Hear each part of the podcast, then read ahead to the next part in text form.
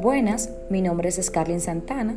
Mi matrícula es 21-ECSS-1-019.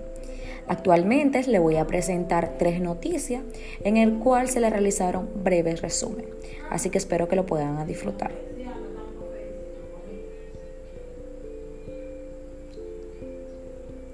La primera noticia que les traigo por acá es que la alcaldía del Distrito Nacional convertirá calle de Villa Juana en Boulevard Juan de Dios Ventura Soriano, mejor conocido como Johnny Ventura.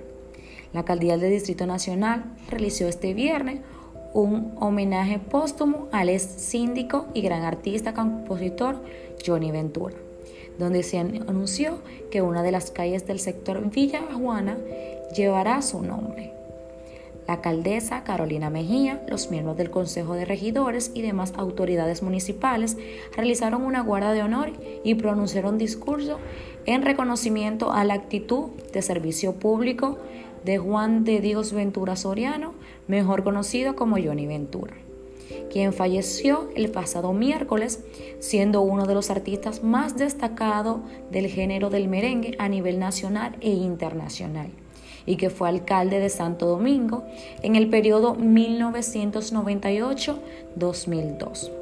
En su discurso destacó la figura de Ventura, a quien describió como una de esas personas a quienes desde que conocían le tomaban afecto inmediatamente. Por su carisma, sencillez, su carácter, por su naturalidad, originalidad y sin duda, él deja a este pueblo dominicano una huella imborrable. De su parte, la alcaldesa anunció que someterá una petición al Consejo para nombrar una calle en su nombre.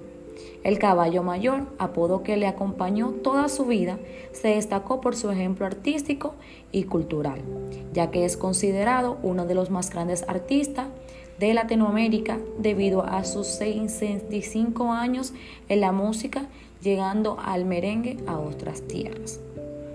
En el acto estuvieron presentes el expresidente Hipólito Mejía y su esposa Rosa Gómez de Mejía, Feyu Suberi, es alcalde de Santo Domingo, Víctor de Asa, secretario general de la Liga Municipal Dominicana, el alcalde de San Francisco de Macorís, Siquio de la Rosa, el ministro de Obras Públicas, Deline Asensio, la ministra de la Mujer, Mayra Jiménez, el ex pelotero David Ortiz, entre otras personalidades.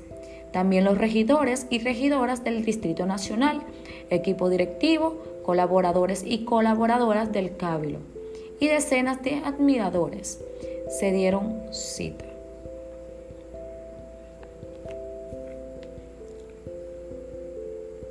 La segunda noticia que le voy a presentar por acá se trata sobre el caso de Yokaira Marante, que actualmente están especulando que se inicia que el 5 de agosto inicia un juicio a fondo de quienes lanzaron el ácido del diablo.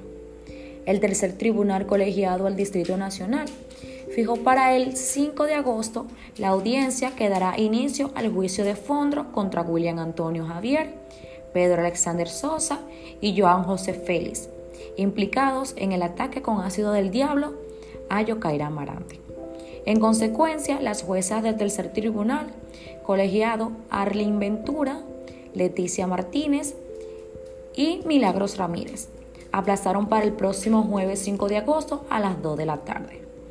El juzgado ordenó que el Ministerio Público ejecute consecuencias de los testigos que no se presentaron.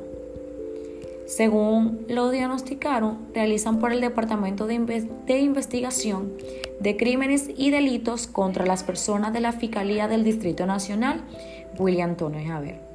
Es pareja de Yokaira Marante.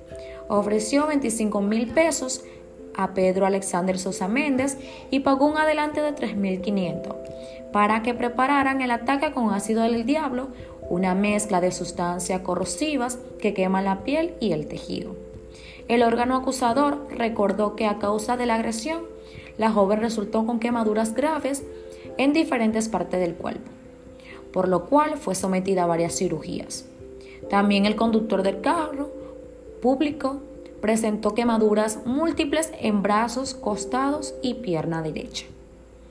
Estos actos, según el Ministerio Público, están tipificados como asociación de malhechores, acto de tortura o barbaridad, violencia contra la mujer, heridas y golpes voluntarios, delitos previstos y sanciones en los artículos 265, 266, 303, numerales 7 y 10. Los imputados cumplen prisión preventiva en la cárcel pública 15 de Asua. La tercera noticia que le voy a presentar a continuación es nuevo presidente del TCE asegura que será un garante de la democracia y un guardia del debido proceso. Los jueces que conforman el nuevo pleno del Tribunal Superior Electoral tomaron posesión mediante un acto protocolar llevando a cabo en la sala de audiencias de esta alta corte en la mañana de hoy. El presidente del Senado de la República, Eduardo Estrella, y la magistrada Nancy Salcedo Fernández. Juega de la Suprema Corte de Justicia en representación del Consejo Nacional de la Magistratura hicieron entrega formal de traspaso de gestión por un periodo de cuatro años, tal y como los establece la ley 29-11. Los jueces titulares que componen el nuevo Pleno Tribunal Superior Electoral son magistrado Ignacio Pascual Camacho Hidalgo, juez magistrado presidente, y los magistrados Juan Alfredo Viami Laga, Pedro Pablo Pedro Pablo Jemerson, Fernando Fernández Cruz y la magistrada Rosa Pérez.